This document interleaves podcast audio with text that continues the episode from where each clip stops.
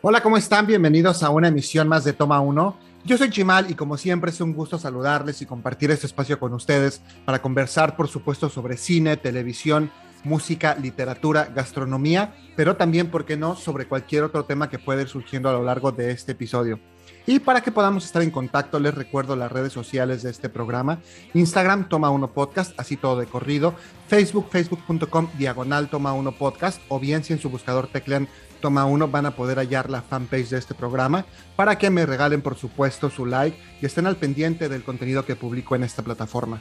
Asimismo, mis redes sociales, Twitter arroba chimalito08, Instagram chimalito08 y en Facebook mi fanpage se llama Chimal para que puedan encontrarla solamente en su buscador tecleen C-H-I-M-A-L y ahí va a estar mi fanpage. Y bueno, pueden echarle un ojo al contenido que publico en esta red social. Mucho, por supuesto, relacionado Toma 1, pero también con algunas otras cosas que me interesan, o bien con aspectos un tanto más cotidianos de mi vida. Asimismo, ya saben que cualquier recomendación, duda, comentario o sugerencia son bienvenidos, así que pónganse por favor en contacto conmigo. Ya saben que me encanta saber de ustedes. Igualmente, si por ahí hay alguna película que les gustaría que reseñara o si leyeron un libro y les pareció increíble y quieren compartirlo conmigo y con toda la audiencia, pues por favor pónganse en contacto conmigo. Como ya se los he mencionado en muchas ocasiones, esto es por y para ustedes. Y la intención es que esta comunidad que se llama Toma Uno siga creciendo. Así que por favor, si les gusta Toma Uno, compártanlo con su familia, compártanlo con sus amigos. Y si no les gusta, pues compártalo con sus enemigos para que al menos se pasen un rato desagradable escuchando mi voz. Y quién sabe, en una de esas a lo mejor les empieza a gustar el programa a sus enemigos y encuentran este punto de contacto y se hacen amigos. Y si no, si siguen llevándose mal, pues bueno ya al menos los hicieron pasar un rato desagradable escuchando mi voz, escuchándome reseñar películas. Así que, ¿qué les parece si para comenzar de una vez nos vamos con la primera película del día de hoy? Es una que viene precedida de una fama pues bastante grande, ¿no? De hecho, algunos críticos la han catalogado como la mejor película de 2021. Está nominada en cuatro categorías para la siguiente entrega de los premios Oscar, las cuales son Mejor Película, Mejor Director, mejor filme internacional y mejor guion adaptado. Y bueno, es una cinta que por lo mismo, por esta reputación que ella traía, pues me animé a ver. La verdad es que sí le traía yo como ganas y cuando la vi ahí en el catálogo de HBO Max de Estados Unidos, por cierto, porque no sé si en el de México esté disponible, yo veo ese porque lo hago a través de una VPN. Pero bueno, es la razón por la que dije, vamos a aventarnos esta película. Y se los comento porque pues de entrada vi que la película tiene una duración bastante larga, lo cual es importante mencionarles ahorita, porque en caso de que decidan darle una oportunidad, sí tengo que advertirles que pues es, eh, son casi tres horas de duración de esta película y también la misma toca algunos temas bastante profundos, entonces si ustedes no tienen el tiempo para poder dedicarse a ver esta película, si de pronto no están en esta vena de sentarse a ver una cinta que de ninguna manera es de acción y que tampoco tiene un ritmo como demasiado rápido, quizá lo que estamos acostumbrados a ver en Hollywood, eh, entonces no, no es como la mejor recomendación, así que lo más adecuado sería que tuvieran el tiempo, que no tuvieran como tribulaciones en su cabeza, algún pendiente del trabajo, de la escuela, alguna situación personal, para que puedan estar como con la mente despejada y disfrutar de esta película, que pues sí tiene un ritmo mucho más lento al que probablemente estemos acostumbrados y además, como ya les dije, pues este es bastante larga, entonces por ese lado sí les recomendaría eso. Y bueno, es una película japonesa, quizá ya saben de cuál estoy hablando. El título en japonés desafortunadamente pues no lo sé pronunciar, pero eh, pues se llama o la traducción es Drive My Car.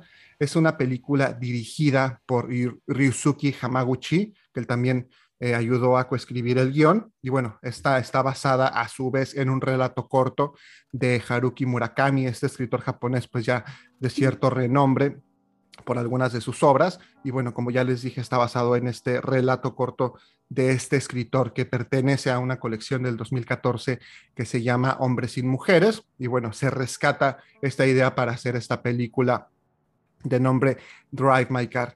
Es una película, como ya les dije, que, toma, que toca perdón, temas bastante profundos como la soledad, las relaciones humanas, y entonces por lo tanto pues sí es como un viaje inmersivo a través de la psique y de la situación personal del protagonista cuyo nombre del personaje es Yusuke Kafuku, que está interpretado por Hidetoshi Nishijima. Y este personaje, pues es un actor y director de teatro que pues la película, por cierto, tiene ahí un gran prólogo de 25, 35 minutos en el que nos presenta como esta primera perspectiva del personaje, cuando él está casado, su esposa, y esto no es spoiler, es parte de lo que después va a ser la trama, porque a final de cuentas, si la ven, pues lo van a descubrir. Ella tiene eh, una relación extramarital, entonces él descubre esto, pero en ningún momento se acerca a platicarlo con ella. Entonces, pues bueno, ahí es donde empieza, digamos, la película, eso es parte del prólogo, y posteriormente ya se desarrolla toda la acción. El nombre de su esposo, de su esposa, perdón, es Otto Kafuku, está interpretada por Reika Kirishima, y bueno, a partir de este momento importante en sus vidas, junto con otros que fueron pasando como pareja, es que se va a desarrollar toda la trama, eh, pues que sigue las vivencias de este personaje que se llama Yusuke Kafuku. Eh, después de algunos años, este actor, director es invitado a dirigir una obra en, en este, la ciudad donde cayó una de las bombas atómicas hace ya bastantes años después de la Segunda Guerra Mundial, eh, específicamente en Hiroshima, y este director pues solicita que, que él pueda tener un alojamiento a una hora de la ciudad, a una hora del lugar en que se van a llevar a cabo los ensayos, debido a que él en su automóvil reproduce las cintas de las obras que de hecho están grabadas con la voz de su esposa para poder seguir la obra, eh, pues repasar sus diálogos, eh, pues conocer el ritmo de la misma, que de hecho ya se lo sabe de memoria, y poder ir haciendo ahí como todas sus ensayos, ¿no? Eso es parte de la trama y él lo hace mientras maneja. A la par, en algún momento también él es eh, diagnosticado con glaucoma, por lo tanto, pues él se ve un tanto afectado debido a que no puede manejar y es algo que él disfruta bastante. Entonces, una vez que llega él a esta ciudad a poder montar esta obra, pues va a encontrarse con algunos otros personajes que lo van a acompañar en este viaje de exploración eh, interpersonal en el que él va a tener que enfrentar algunos fantasmas del pasado, sus emociones, entender algunos aspectos de su vida que quizá no había entendido antes y bueno, hacer este viaje inmersivo por lo que fue su relación de pareja, por lo que ha sido también su carrera y la manera en que él ha eh, pues llevado eh, o manifestado o no manifestado o quizá administrado sus emociones y bueno, cómo ha tenido él que pues vivir a lo largo de varios años sin haber enfrentado muchas de ellas por temor al sufrimiento, por temor a la pérdida. ¿Quiénes lo van a acompañar en este viaje? Está una chica que se llama Toko Miura, que, perdón, la actriz es Toko Miura y ella interpreta a Misaki Watari, que va a ser una señorita que le van a asignar a este personaje principal eh, de Yusuke Kafuku como chofer. Ella se va a encargar de llevarlo eh, de un lugar a otro mientras él está en Hiroshima para poder presentar la obra. También va a encontrarse con Koji Takatsuki, interpretado por Masaki Okada, que este es un joven actor que de hecho es con quien su esposa tuvo un amorío años atrás y bueno, evidentemente también ahí se van a detonar algunos momentos de tensión y de descubrimiento entre estos dos personajes de acuerdo a la historia que cada uno de ellos tiene. También está, por ejemplo, Lee Jonah, interpretado por Park Yurian, Yurin, perdón, Gong Jong-sun, interpretado por Jin Dae-jong, Perdón si no pronuncio bien, pero pues no conozco muy bien eh, estos idiomas. Así que con mucho respeto lo intento hacer, pero no siempre es fácil. También está el personaje de Janice Chang, interpretado por Sonia Yuan. Jeong-yu, Ryu Jeong-yu, por, interpretado por An y Tai, me parece que se pronuncia. Roy Lucelo, interpretado por Perry Dixon. Y Yuhara, interpretado por Satoko Abe. Todos estos personajes van a tener que ver con el desarrollo de la trama, con la interacción que este director de teatro va a tener con sus actores, con las personas que lo rodean. En algún momento va a descubrir algunas otras formas de vivir la vida y algunas otras perspectivas por parte de los protagonistas que le van a mostrar quizá otras facetas de lo que puede ser el, el amor, las relaciones humanas. Y bueno, toda esta necesidad del perdón, de hacer las paces con uno mismo, con el pasado, para poder vivir en paz, por supuesto, pero también eh, para poder exorcizar esos demonios que a veces nos acompañan y que nos atormentan a lo largo de nuestra vida.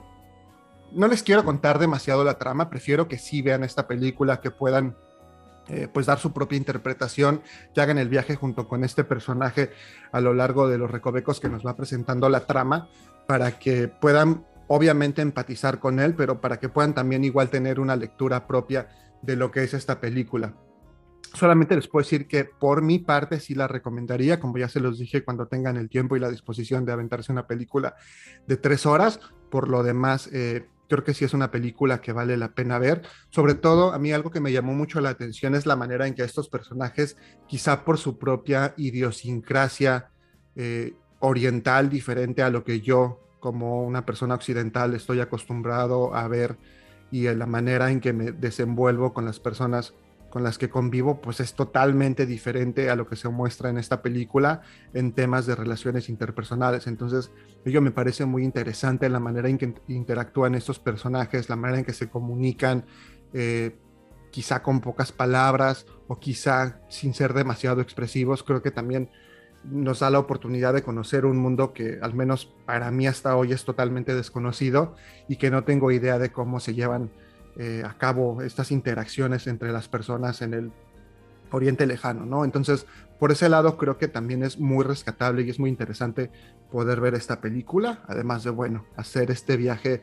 a través de la psique, de las emociones de este personaje que pues va a tener estas catarsis y que tiene que poder encontrarse consigo mismo, enfrentar su pasado y buscar esa estabilidad, esa tranquilidad, esa sobriedad emocional para poder continuar con su vida sin que todo lo que viene arrastrando le afecte y bueno, para poder perdonar, perdonarse a sí mismo y pues vivir un poquito más tranquilo. Entonces, eh, Drive My Car es esta película que es una buena recomendación, creo que es un contendiente digno para los premios Oscar, a lo mejor ahí entre las otras películas que están nominadas para mejor película podría yo inclinarme por alguna otra, eso si quieren ya lo platicamos más adelante en una emisión más cercana a esta premiación, pero bueno, ahí está la primera recomendación, la primera película que vi y bueno, mi interpretación de la misma, sin querer contarles demasiado acerca de la trama, porque creo que eso les arruinaría el desarrollo de la misma y bueno, poder hacer este viaje junto con el protagonista. Pasando a otra película que también tiene que mucho ver con esta eh, necesidad por parte de los seres humanos de reconciliarnos con nuestro pasado, de buscar el perdón en los demás, de buscar el perdón en nosotros mismos, viene una película que se llama The Card Counter o El contador de cartas en español. De inicio yo esta película pues la vi por ahí anunciada un día que platicaba con mi madre y me decía, oye, ¿qué hay en el cine? Y le dije, ah, pues mira, está esto y esto y esto y esta que se ve interesante que se llama The Card Counter. ¿Y por qué me pareció interesante? Bueno, porque yo tengo una cierta debilidad como por este tipo de películas en las que se muestran personas eh, jugando juegos de azar y que probablemente son como una especie de estafadores muy al estilo de este, de Sting, de la cual ya platicamos, o de estas tres películas de Ocean's Eleven, Ocean's 12, etcétera. Bueno, Ocean's 13, que es la tercera. Entonces, como que este tipo de cintas siempre me han atraído. Debe ser en parte por este gusto que tengo yo por el juego, por esta incipiente ludopatía de la cual quizá soy víctima. Entonces, cuando vi esta película anunciada, sin saber yo más allá de lo que se trataba y de lo que era la trama, dije, ah, pues me suena interesante el contador de cartas, seguramente va sobre un tipo que juega eh, o que apuesta en los casinos y que sabe contar cartas y bueno, sobre eso irá la trama. Y efectivamente, la trama tiene un poco que ver con eso, pero para nada es una película en la que él va a lograr una estafa increíble y va a poder eh, engañar a un casino para hacerse millonario. La película va por otro lado que yo al menos no me imaginaba. Es una película dirigida por, por Paul Schrader y de hecho está producida por Martin Scorsese, lo cual es interesante. De hecho, ellos trabajaron juntos en Taxi Driver, Scorsese como ya sabemos en la dirección, pero Paul Schrader estuvo a cargo del guion, entonces, bueno, pues son dos grandes nombres en el mundo del cine y la película está pues realmente estelarizada, perdón, por cuatro personas, nombres grandes ya dentro del mundo del cine, uno de hecho uno de ellos es Oscar Isaac, este actor que ya vimos en Dune, hablando ahorita de los Oscars, que también está nominado a Mejor Película, que lo vimos ahí en X-Men, que lo hemos visto en Star Wars, entonces es un nombre que ya suena mucho en Hollywood y cada vez está posicionándose más dentro de la industria. También está por ahí Ty Sheridan en el papel de Kirk, Kirk con C, él es el coprotagonista, este actor que vimos igual en estas películas de X-Men, eh, bueno, las últimas que salieron como son eh, X-Men Apocalypse en el papel de Cyclops, igual junto a Oscar Isaac, y también lo vimos, por ejemplo, en Ready Player One, ¿no? Él es el talento joven de esta película. Está por ahí Willem Dafoe en un papel importante, relevante, pero que no tiene mucho en pantalla, como el alcalde John Gordo. Y también está Tiffany Haddish, que es el nombre, al menos para mí, menos conocido.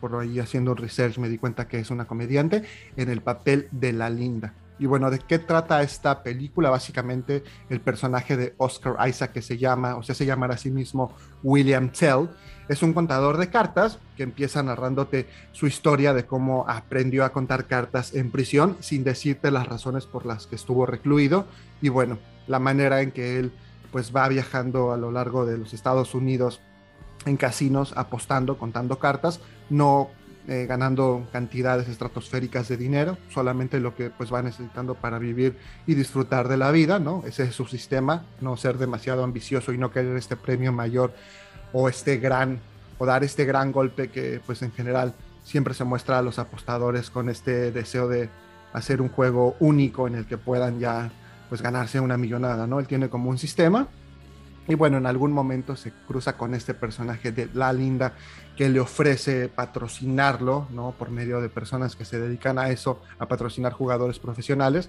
para eventualmente dividir las ganancias y bueno, de esa manera pueden tener un mayor ingreso. En un principio él la rechaza, argumentando justamente que él tiene un sistema y que pues solamente está satisfecho con lo que puede él ir consiguiendo pues cuando hace estas apuestas no demasiado grandes. Sin embargo, en su camino se cruza el personaje de Ty Sheridan, eh, Kirk, que es un joven, 23 años aproximadamente, digamos en edad universitaria, que se acerca a él para decirle, y ahí es donde la trama se pone un poco interesante, que él es hijo de un ex compañero del personaje de Oscar Isaac, de William Tell.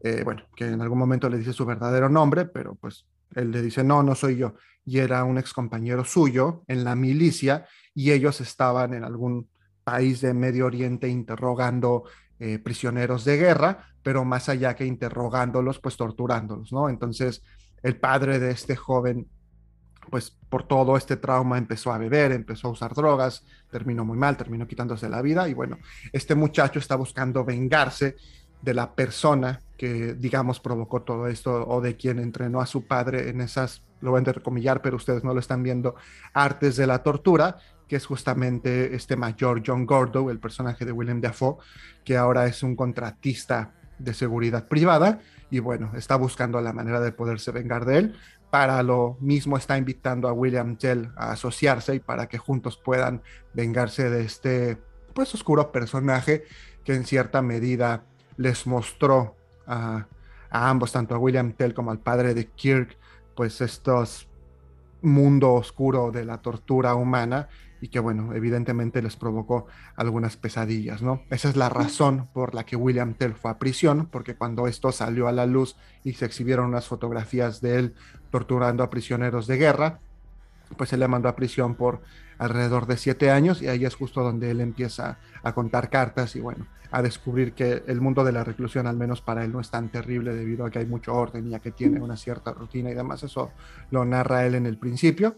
Y bueno, la película se va a desarrollar a partir de esos momentos, ¿no? El resto de la trama que tampoco se los voy a contar para que puedan descubrirlo si es que deciden darle una oportunidad, en las que pues él buscando redimirse, buscando esta expiación, va a intentar ayudar al personaje eh, de Kirk y a encontrar o a regresar también a un camino pues un poquito eh, alejado de la venganza y quizá más cercano a lo común o a una vida pues que se podría llamar de bien como ir a la universidad y a lo mejor eh, reconciliarse con su madre, etcétera. Y bueno, de esa manera él también podía poder expiar un poco de las culpas que tiene por haber torturado prisioneros de guerra como parte de su trabajo. Entonces, pues la película va a seguir ese camino, no les voy a contar que sigue, pero pues muy relacionado con este tema que platicábamos hace un momento de Drive My Car, pues tiene que ver con este eh, enfrentarse a tu pasado, eh, poder eh, hacer estas catarsis, ¿no? Recordar a veces estas cosas que tanto daño te han hecho, enfrentarlas, buscar sanarlas buscar trascenderlas para poder vivir en paz. En algún momento dentro de la película se habla del perdón que uno recibe y la satisfacción que se siente no solo perdonar perdonarte también a ti mismo, pero ser perdonado por otras personas, ¿no? Que alguien te dé como esa absolución. Entonces, pues va mucho en ese sentido. Eh, por lo mismo también es una película un tanto oscura, con un ritmo mucho más, bueno, más acelerado que por ejemplo Drive My Car, ¿no? Tiene un poquito de más, por llamarlo así, acción, obviamente en la edición y demás también tiene que ver, de hecho es una película que para nada es tan larga, son una hora 50 minutos, y bueno, el tema de las cartas también le aporta una cierta emoción. En algún momento tú piensas que pues va a seguir esta línea de ganar el torneo y demás, pero pues ni siquiera tiene que ver tanto los torneos de cartas, es más bien todo este viaje que el personaje hace hacia su pasado para poder eh, conciliarlo con su presente y bueno, pensar en un eventual futuro. Por ese lado, la película, honestamente, yo esperaba, como ya se los dije, una historia diferente, pero más allá de ello, eh, tampoco me encantó. Es una película que pues recomendaría ver si a lo mejor no tienen una opción ya que revisar ahí en su catálogo. Por lo demás, quizá puedan pasar de ella. He visto buenas reseñas, pero sí en lo personal tampoco me gustó mucho. Quizá yo no estaba, eh, como dije hace rato, en la vena de ver ese tipo de película al momento y al esperar otra cosa no la supe apreciar. Pero bueno, creo que no es es una película pues demasiado recomendable, ¿no? Sin embargo, si quieren verla, pues ahí está, The Car Counter. Y bueno, a, pesar de ello también viene precedida de buena fama. Y por el lado de las actuaciones, creo que Oscar Isaac también entrega una actuación bastante aceptable, ¿no? Es un personaje como muy frío, con esta, pues, por llamarlo así, ponerlo en términos de juego, Poker Face. Por ese lado creo que lo hace bastante bien. Pero bueno, más allá de eso, creo que es una película que al menos a mí no me deja más que pues un sabor de boca bueno a medias, ¿no? Pero pues si desean darle una oportunidad, ahí está para que la puedan disfrutar. Yo la vi en Amazon Prime Video, pero bueno, nuevamente como no conozco yo el catálogo, el catálogo, perdón, de México, si me escuchan justo en esa locación, pues no sabría decirlos, pero eh, al menos aquí en, Canadá yo la vi en, Prime Video, ¿vale? Y bueno, como ya se me está trabando mucho la lengua y como ya necesito eh, poderme tomar un vaso de agua para pasar a la película siguiente, Voy a pasar a la música. Eh, solamente les voy a decir qué canción es, ya luego les explico por qué y seguramente se van a dar cuenta de por qué estoy poniendo esta canción. Pero bueno, regresamos ahorita a platicar. Los dejo con una canción de Nirvana del año 1991 de su álbum Nevermind, el más emblemático de esta banda por supuesto. Y la canción se llama Something in the Way. Están en toma 1. Regreso en breve para que sigamos platicando sobre cine.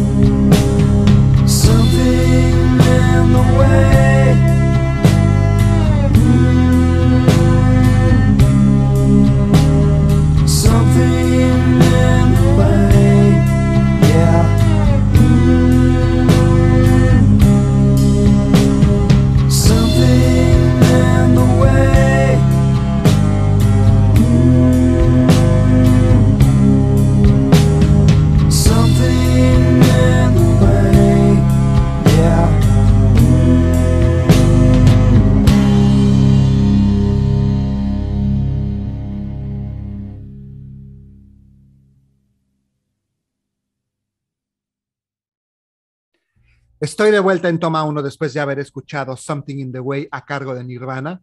Y si siguen preguntándose por qué escuchamos esta canción, es debido a que aparece en la película de la cual vamos a platicar a continuación, una película creo yo de las más esperadas de 2022, debido a que su protagonista es uno de los personajes de ficción más famosos, que está en el imaginario de gran parte de la población alrededor del mundo, que personas como un servidor somos tremendamente fans del mismo. Y bueno, porque ha estado presente pues ya en el imaginario colectivo a lo largo de bastantes años y también ha aparecido, por supuesto, bastantes veces en la pantalla grande. Estoy hablando, por supuesto, de Batman y de esta película dirigida por Matt Reeves, protagonizada por Robert Pattinson, que ahorita vamos un poquito más a fondo. Y como ya les dije, es una de las películas, creo yo, más esperadas. Desde hace ya algunos años se platicaba de esta cinta, pues para tener nuevamente a Batman como protagonista, más allá de lo que se vio en la Liga de la Justicia y de Batman contra Superman. De hecho, en algún momento estaba esta idea de que Ben Affleck estuviera a cargo de escribir un guion y de protagonizar una película de Batman en solitario. Desafortunadamente, pues ahí por problemas el, eh, pues de adicciones y demás, y también al terrible hecho de que haya terminado su relación con Ana de Armas, que de verdad no me lo explico cómo, cómo fue que pues ya no quiso eh, estar en pareja con esta mujer, pero bueno, eso es un tema aparte, pues ya Ben Affleck dejó de ser Batman, al menos para, para ciertos proyectos, en particular ese, por ahí lo veremos, me parece que en The Flash, pero pues por lo pronto ahora tenemos un nuevo Batman encarnado en esta ocasión por Robert Pattinson, este actor que muchos recuerdan a lo mejor por la película de Harry Potter, por supuesto por la saga de Crepúsculo, pero que también nos ha entregado otros trabajos interesantes. El más así reciente que me viene a la mente y que también fue muy premiado fue El Faro. Y bueno, que se dio un poquito a lo mejor este fenómeno de lo que pasó en su momento con Heath Ledger, con El Caballero de la Noche, ¿no? De cómo es que va a interpretar al Guasón, este muchacho que salió en 10 cosas que de ti.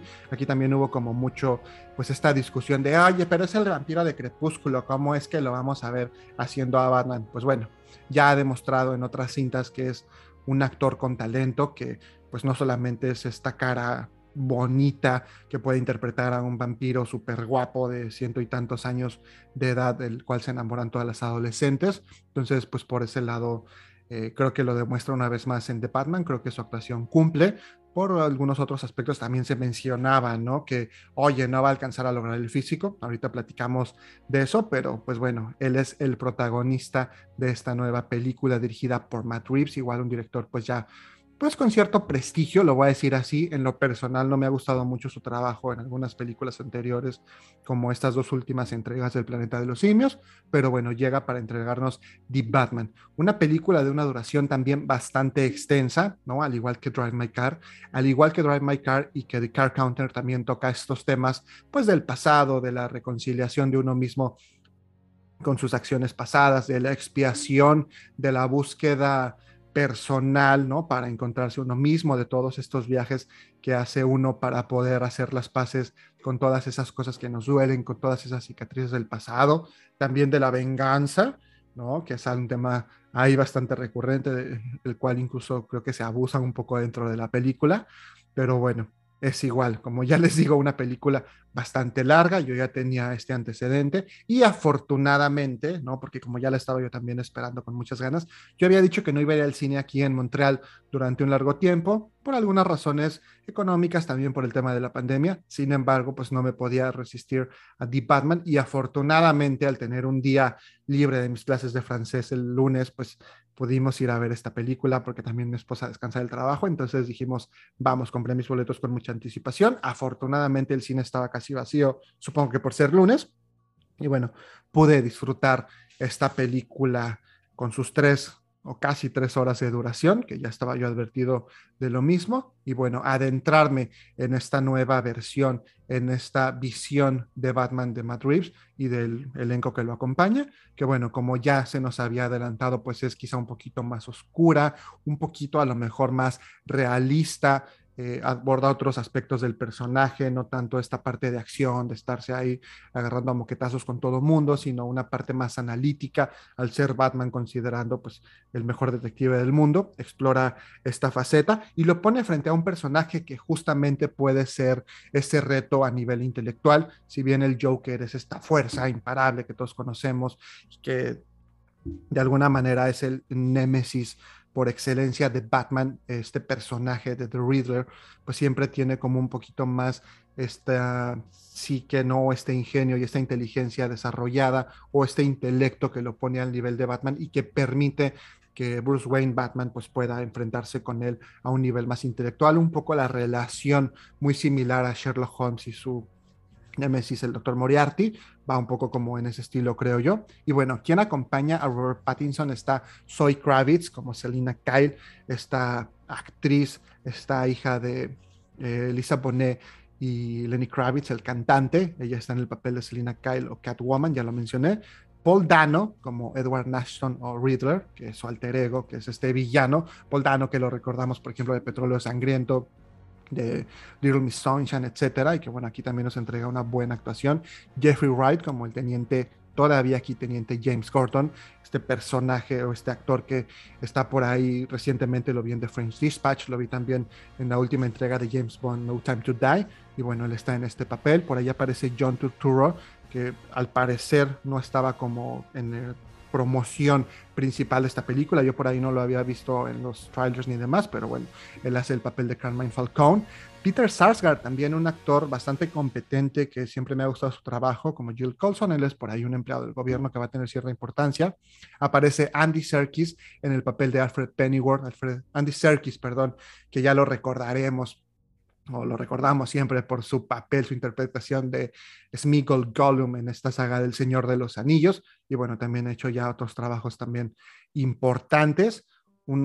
una mención especial para Colin Farrell en el papel de Oswald Cobblepot o el pingüino, que está irreconocible con el maquillaje y que aparte hace una actuación bastante buena. Y por ahí, que no se los adelanto como spoiler ni nada, porque pues ya se ha hablado mucho de ello, Barry Keoghan en un paciente en el papel de un paciente del asilo Arkham, un paciente sin nombre aún, pero que pues al parecer va a tener bastante relevancia en la siguiente entrega o siguientes entregas de esta película, que seguramente tendrá por ahí secuela, ¿no?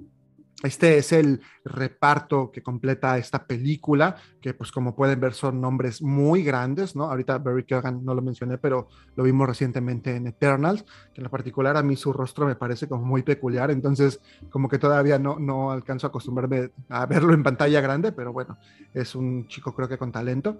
Y como ya les digo, es un reparto pues multiestelar, son nombres muy grandes, son nombres que han hecho ya ciertas películas de peso y que bueno, aquí se conjuntan para entregarnos una historia del Caballero Oscuro, del Caballero de la Noche, que empieza en una noche de Halloween, en una noche de Halloween en el que el alcalde de Ciudad Gótica es asesinado y bueno, se empieza, o más bien, eh, The Batman llega a esta escena del crimen porque tiene el llamado por parte de Gordon, ¿no? Debido a que dejaron un sobre que dice para Batman es obviamente un sobre que dejó The Reader, ¿no? Para decirle o dejarle ahí un acertijo que los llevará a lo largo de una especie de casa del tesoro y que bueno, finalmente terminará develando el plan eh, pues siniestro, ¿no? O el plan que ya luego se da uno cuenta que es de venganza de este personaje interpretado por Paul Dano. ¿Cómo empieza la película? Justamente así, unos momentos antes nada más empieza Bruce Wayne o Batman, pues narrando, ¿no? En una especie de diario que él lleva y con esta música de Kirk Cobain, bueno, de Nirvana de fondo, eh, diciendo que ya es el segundo año que él está pues trabajando como Batman, que está en las calles eh, combatiendo el crimen, ¿no? que su intención es llevar a cabo un cambio, poder colaborar y está pues mezclado entre la gente, ¿no? como una persona normal, nadie se imaginaría que un eh, millonario o el hijo millonario de Ciudad Gótica está caminando entre ellos y bueno, a la par como esta batiseñal se ve en el cielo, ¿no? Y dice él mismo que pues antes era como una señal y que ahora es una advertencia, una advertencia para el crimen. Y bueno, empieza obviamente enfrentando a los criminales y dándoles una lección, ¿no? Para posteriormente ir a esta escena del crimen, resolver de manera muy sencilla el acertijo gracias a su intelecto y a partir de ese momento empezar, como les digo, esta especie de casa del tesoro para poder descubrir a este asesino interpretado por Paul Dano a este villano que bueno, evidentemente tiene un plan mayor que solamente matar gente al azar y pues hace que Batman lo persiga junto con Gordon a lo largo de toda la película, ¿no? Eh, en ese sentido, y un aspecto que me parece muy rescatable, es que la película no nos muestra una vez más toda esta historia de origen del personaje, es decir, a él saliendo con sus padres del cine y posteriormente siendo asesinados para que él se traume y decida combatir al crimen de una manera un tanto extraña, ¿no? Fundándose en un traje oscuro en la noche y pues agarrándose a golpes con todos los criminales. Esa parte la dejan de lado, ¿no? Ya asumimos precisamente en este contexto que pues lleva dos años haciendo este papel de Batman y combatiendo al crimen. Y bueno, de esa manera no tiene que uno que chutarse toda esta introducción, ¿no? Ya vemos la relación que tiene con Alfred, por cierto, pues interpretado bien por, eh, por Andy Serkis. No podría decir que es mi Alfred favorito, hasta el momento sigue siendo Michael Caine, pero bueno, creo que sí se muestra esta relación un poco como padre-hijo que tiene con Bruce Wayne, ¿no?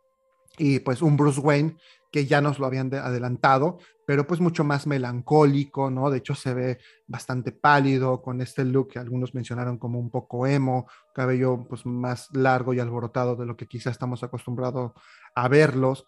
De pronto este maquillaje que tienen los ojos que se ve corrido obviamente por la acción que tiene, el sudor, etcétera, eh, pues bueno, lo vemos mucho más desmejorado. Creo que eso es un acierto considerando que es una persona que tiene serios problemas emocionales, que tiene arrastrando durante muchos años este trauma de la muerte de sus padres y que aparte pues evidentemente no fue a una terapia y está buscando la manera de resolverlo que no sea a través de la violencia y a través de la venganza. Entonces, pues es una persona que evidentemente no duerme en la noche, probablemente lo hace en el día, eh, pues no se alimenta a lo mejor de la manera adecuada, tiene obviamente todas estas cicatrices emocionales, pero también tiene cicatrices físicas.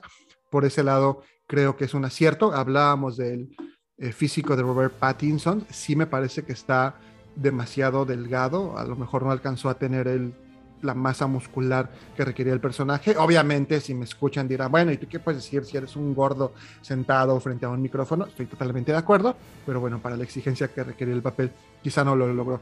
Ahora, en cuanto a la actuación, creo que lo hace bastante bien. Creo que quizá por sus mismas características físicas puede imprimirle esta melancolía al personaje. Entonces, creo que lo hace bien como Batman. No diría yo que es el mejor Batman de la historia, por ahí seguramente habrá esta discusión. Yo ya les había dicho en algún momento que a mí, digamos que en, conjunto, ¿no? Me parece que Ben Affleck estaba fantástico. A lo mejor no tuvo las películas que le permitieron demostrar que era un muy buen Batman, si no es que el mejor, pero bueno, a lo mejor en contexto el mejor sería Bale, pero sí, yo Ben Affleck me sigue pareciendo fantástico. Lástima que hasta el momento no hay planes para que lo veamos en una película en solitario. Soy Kravitz como Selina Kyle Catwoman, ah, no, personalmente no me encantó. En algún momento incluso lo platicábamos que si ella estuviese o no en la película, pues daría lo mismo. Pero bueno, es parte del interés romántico de Batman, ¿no? También como que el arco del personaje a mí no me encanta. En ese sentido sí puedo decir que pues obviamente me gusta más Michelle Pfeiffer, incluso la propia Anne Hathaway, que no es de mis predilecciones. Pero bueno, para ejemplificar un poco que no fui gran fan de este personaje de Selina Kyle. Eh, Paul Dano, excelente, ¿no? Como ya lo sabemos, siempre pues entrega buenas actuaciones. Aquí en este papel de Edward Nation creo que lo hace muy bien. Creo que logra un muy buen equilibrio y a lo mejor aunque suene a perogrullo entre el desequilibrio mental del personaje, pero esta capacidad intelectual tremenda que tiene para ser un muy buen villano, un muy buen psicópata, que de hecho pues está un tanto como con esta imagen eh, física en cuanto a su vestimenta y demás, pero quizá dentro de la psique del personaje, de ir dejando acertijos cifrados y demás, con este asesino serial hasta hoy no capturado Zodiac en los Estados Unidos. Entonces, por ese lado sí logran hacerlo muy bien. Bueno, John Turturro también, a pesar de ser un papel pequeño, pero con gran peso dentro de la trama, pues igual hace bien como este mafioso Carmen Falcone. Peter Sarsgaard, igual, pues ya les dije que siempre entrega buenas actuaciones. Jeffrey Wright me gustó bastante como el comisionado Gordon. Quizá algunos no se sientan muy cómodos por el hecho de que sea un personaje afrodescendiente, pero creo que lo hace bien, creo que tiene como el balance, ¿no? Entre la mesura del personaje y su relación con Batman. Creo que como esta especie de sidekick lo hace perfecto. Incluso hay una escena ahí en la que pues le pide a Batman que, lo golpee para que pueda escapar. Entonces creo que se lleva o se compenetra bien con este eh, Bruce Wayne que nos muestra Robert Pattinson, entonces por ese lado bien.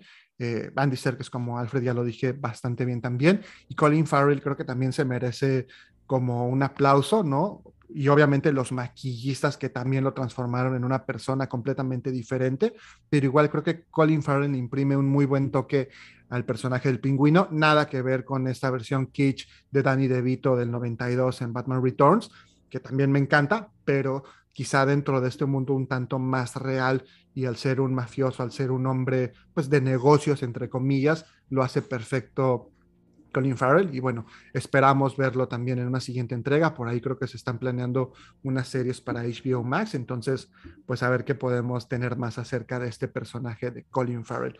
En general, creo yo que la película es buena, creo que sí es excesivamente larga, eh, se toma su tiempo, quizá demasiado para mi gusto, el ritmo de pronto se siente demasiado lento, es una película eh, muy oscura, sobre todo en cuanto a la eh, manufactura de la misma, las imágenes, los sonidos, de pronto sí te ponen un poco en esta atmósfera como depresiva, como de tensión. Por ese lado, creo que logra perfectamente crear ese ambiente, es como muy dark, como muy melancólico.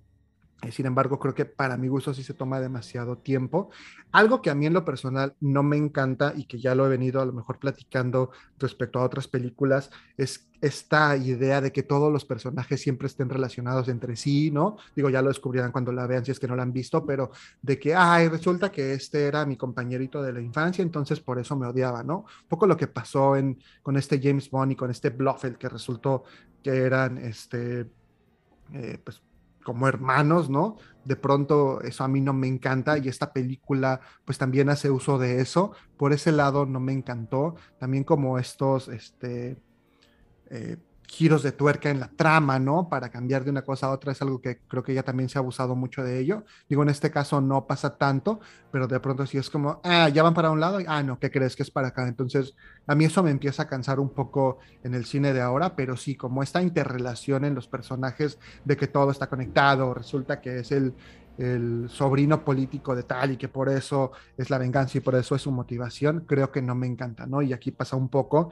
Y bueno, a mí en lo particular, por ejemplo, no me gustaron eh, del todo las motivaciones de los personajes eh, de soporte, ¿no? Como puede ser Selina Kyle o como puede ser Edward Nashton, creo que podrían tener algo que no estuviera íntimamente relacionado con los Wayne o con el resto de los personajes que aparecen. Entonces, por ese lado, no me encanta, ¿no? Tampoco me encanta en algún momento este enfrentamiento que tiene que hacer Bruce o este ver hacia su familia y ver que las cosas no son lo que él pensaban, porque una vez más se abusa de esta interrelación entre los personajes. Pero bueno, fuera de ello, creo que la película cumple, cumple bien. Me gusta a mí esta faceta de Batman un poco más detectivesco, que no sea todo acción, pero sí de pronto eh, pues se siente un tanto lenta y así como comentario, me pregunto yo si realmente Batman en esta película es el mejor detective del mundo, a lo mejor ustedes estén de acuerdo conmigo, ¿no? Ya lo platicaremos más adelante,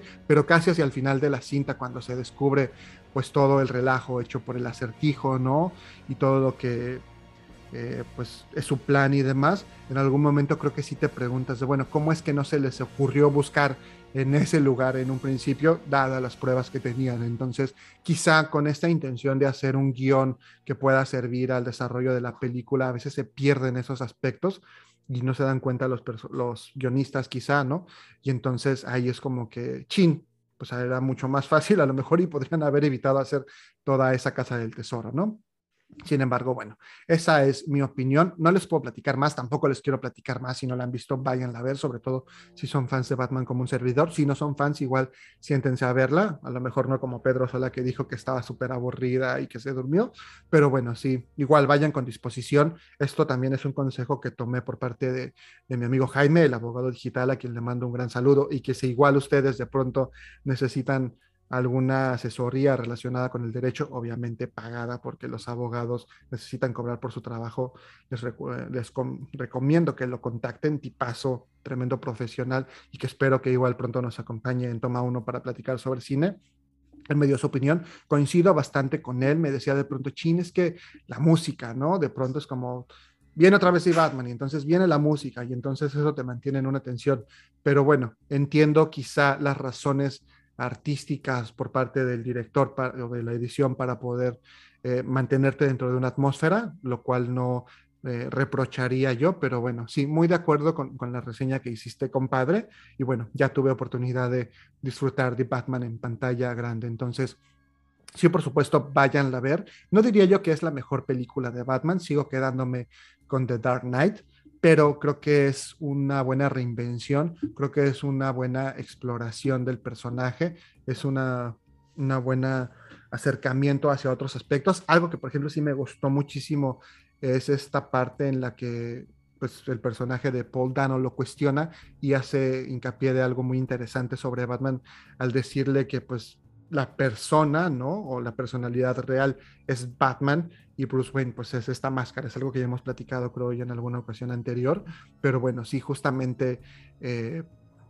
pues digamos que la personalidad secreta de este personaje es Bruce Wayne, mientras que Batman es su personalidad real, ¿no? Y estos puntos de contacto que tienen, pues tanto los villanos de Batman con el mismo Batman y cómo quizás solo algunos aspectos separan a Batman de ser un psicópata eh, homicida como algunos de sus villanos, creo que es algo muy padre que tocan en esta película y que vale la pena mencionar. Entonces, de, Batman, si véanla en cine, eh, podría yo decir, si no son tan fans, la pueden ver en formato casero una vez que esta salga eh, pues a la venta, ¿no? Que se esté en plataformas, pero bueno, esa es mi opinión acerca de The Batman.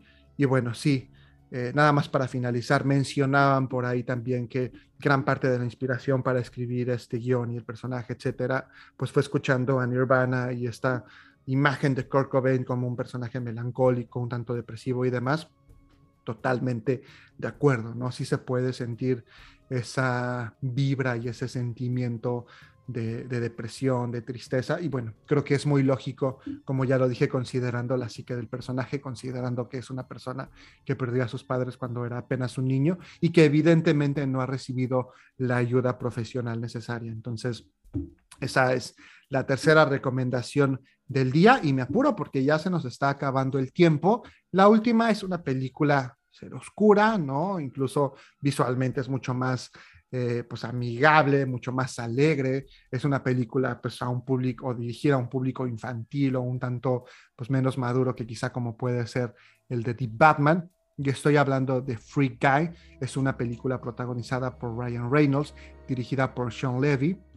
Una cinta que pues en los cortos se veía como pues divertida, ¿no? Como este tono un tanto de comedia de aventuras de las que puede estelarizar una persona como Ryan Reynolds, quitando del lado de Deadpool, que sí son películas para adultos. Y bueno, la película, como ya les dije, dirigida por Sean Levy, este director que ha tenido a su cargo cintas como la trilogía de Una Noche en el Museo, La Pantera Rosa, Más Barato por Docena, eh, esta película con Hugh Jackman, donde pelean los robots que se llama Real Steel. Por cierto, saludos a mi amigo Cap Cosio. Eh, y bueno, en esta película pues nos entrega la historia de, de Kai, el personaje interpretado por Ryan Reynolds, un cajero de banco que tiene una vida bastante monótona, que todos los días se levanta y hace lo mismo, que empieza a narrar lo que es su vida, lo que le gustaría que fuera su vida. Tiene un amigo que es un guardia del banco y bueno, todos los días él tiene una misma rutina, que es algo que pues hemos visto infinidad de veces en este tipo de películas. La realidad es que Guy no es una persona per se, es un personaje de un videojuego y esa es la razón por la que él pues todos los días hace lo mismo, porque es un personaje que no es el protagonista del videojuego, es más bien un personaje de apoyo, ¿no? Esta vida de Guy tiene en algún momento brincos hacia lo que sería el mundo real en el que interactúan personas como ustedes y como yo, a excepción de que esto sea una simulación como en The Matrix, que espero que no, pero bueno, eh, podemos ver ambos mundos. En el mundo real, por llamarlo de alguna manera, están algunos personajes como es el de Taika Waititi, que interpreta a Anwan, que es un magnate de los videojuegos, ¿no? Y que desarrolla, bueno, no desarrolla, es el dueño de esta empresa que desarrolla este software, que es donde vive Guy, ¿no? Y que en cierta medida, pues al ser un personaje empresario sin escrúpulos, se puede decir que robó o plagió el trabajo del personaje de Joe Carey, que se llama Walter Kiss McKees, ¿no? Y de su compañera e interés romántico, por cierto, Millie, que desarrollaron juntos pues esta especie de metaverso en el que ahora las personas juegan, interactúan todos los días y en el que vive el personaje de Ryan Reynolds, Guy. La película se trata, como muchas de estas cintas, de perseguir tus sueños, de no quedarte conforme con lo que eres si es que aspiras a algo más y tienes la ilusión de seguir o de desarrollarte a pesar de que el mundo y tu lugar en el mundo te digan que no es posible.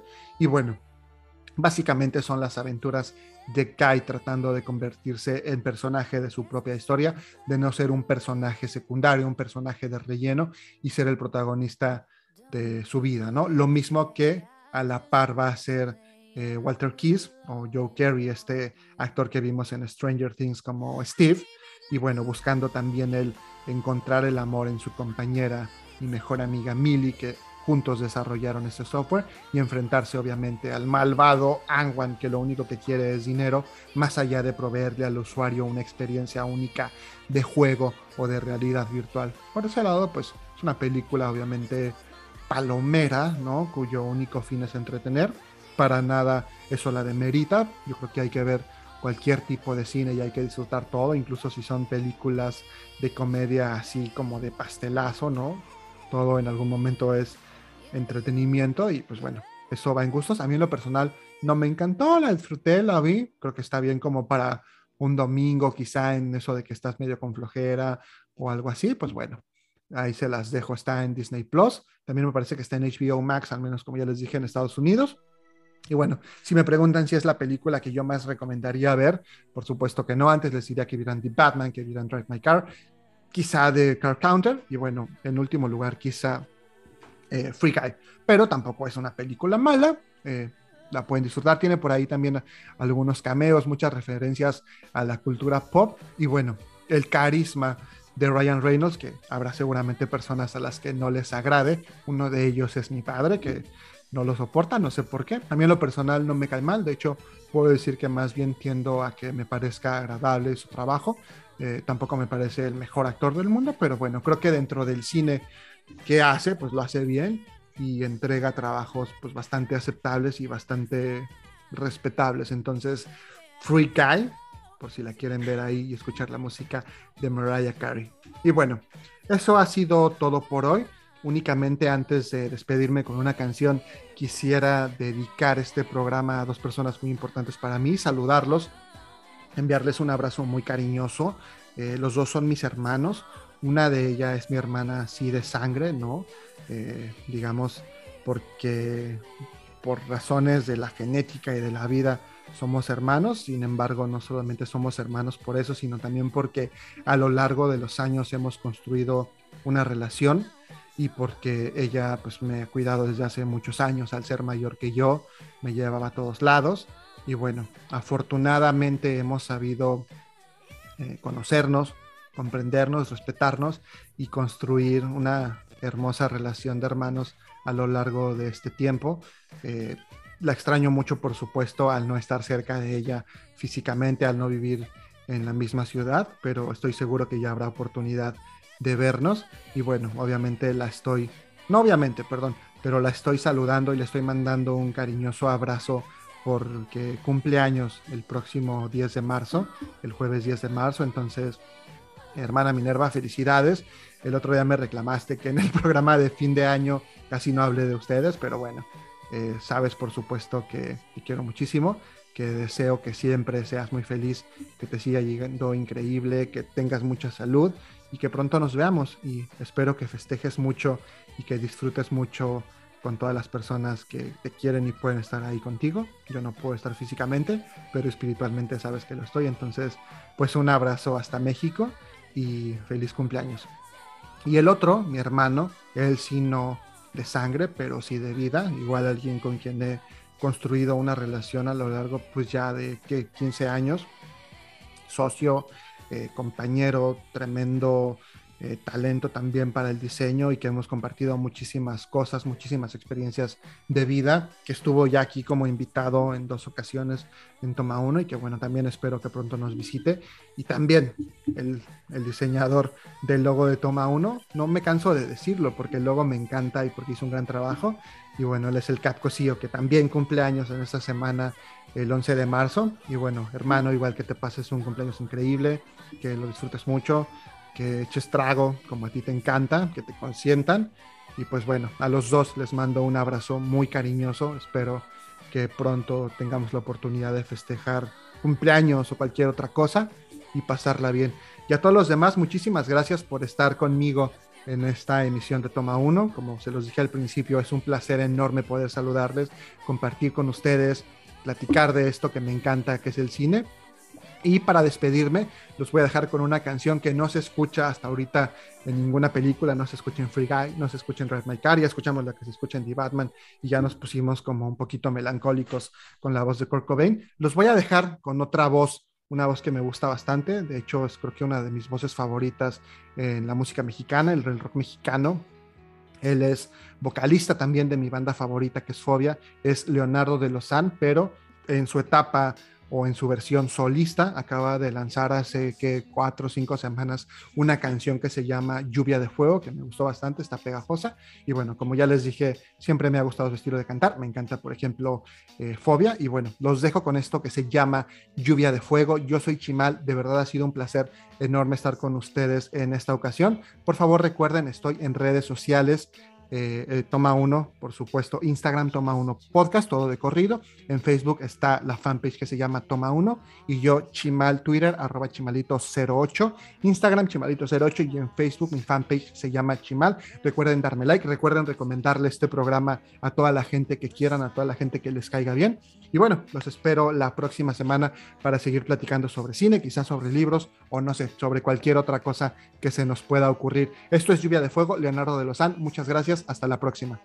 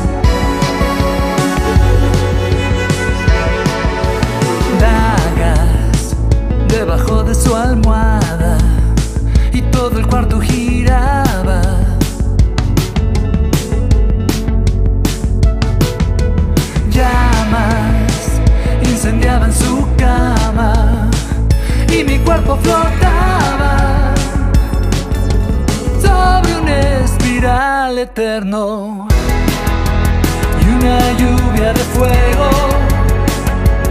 se llevó todo lo que queríamos, me como flecha de hierro.